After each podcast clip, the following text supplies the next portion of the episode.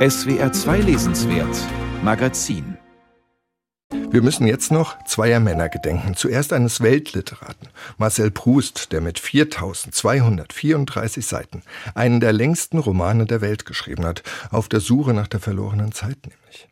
Ihn zusammenzufassen ist unmöglich. Es geht darin um einen Erzähler, der vom Kind zum Schriftsteller reift und der dabei die Liebe, das Zweifeln und die Kraft des Erinnerns erfährt er tut das wie nur wenige Menschen. Seine ellenlangen Sätze widerstehen sämtlichen Twitter-Post-Möglichkeiten. Seine Subjektivität lässt jeden Algorithmus verzweifeln. Mit Proust gegen die Herrschaft der künstlichen Intelligenz anzukämpfen, ist ein wirklich reizvoller Gedanke. In wenigen Tagen feiern wir den 150. Geburtstag des Schriftstellers und die Verlage haben ihre Bücher extra in Schale geworfen, um die feinen Sinneswahrnehmungen des französischen Weltliteraten nicht zu verletzen.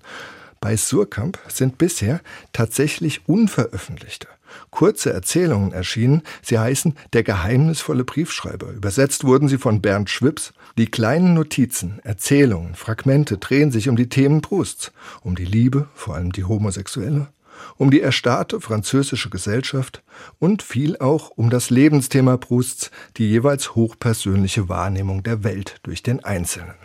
In der Titelgeschichte gibt es ein großes Rätselraten um Liebesbriefe, die die Heldin bekommt, obwohl die Wohnung hermetisch abgeriegelt ist und in der sie nur eine Freundin empfängt.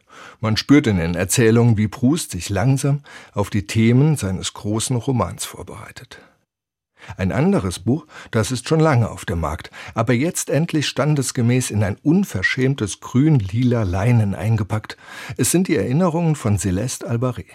Das ist die Haushälterin Prousts. In den letzten neun Jahren, vor 1922, ab dem Ersten Weltkrieg, hat sie jede Nacht Wache gehalten.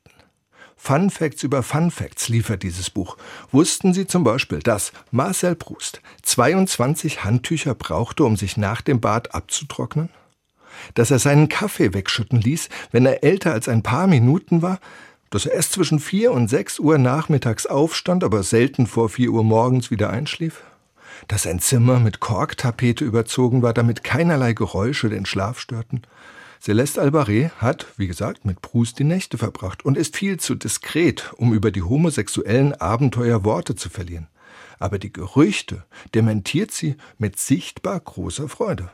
Wer dann immer noch nicht genug hat oder sich wirklich mit Proust beschäftigen will, der kann die großen Übersetzungen bei Reklam und Surkamp lesen und sich Orientierung holen in den hochgelehrten neuen Büchern von Ulrike Sprenger, die ein Proust-ABC geschrieben hat, oder in Bernd Jürgen Fischers umfangreichem Proust-Handbuch. Wer Proust liest, will sich mitteilen, das war schon immer so. Und es ging auch einem so, der jetzt auf ewig Marcel Proust verbunden ist. Und das ist Jim Morrison, der Sänger der Doors. Der liegt nur wenige Gräber entfernt auf dem Friedhof Père Lachaise. Kurz vor seinem Tod, der sich in der kommenden Woche zum 50. Mal jährt, zog er, alkoholkrank heißt es, nach Paris. In einem Notizbuch überliefert ist die Notiz von ihm, Proust sei ja der perfekte Beobachter, weil er völlig amoralisch sei. Wenige Wochen nach dieser Notiz starb Jim Morrison. Unter umgeklärten Umständen zünden wir eine Kerze an für Proust und Jim Morrison. Come on, baby, light my fire.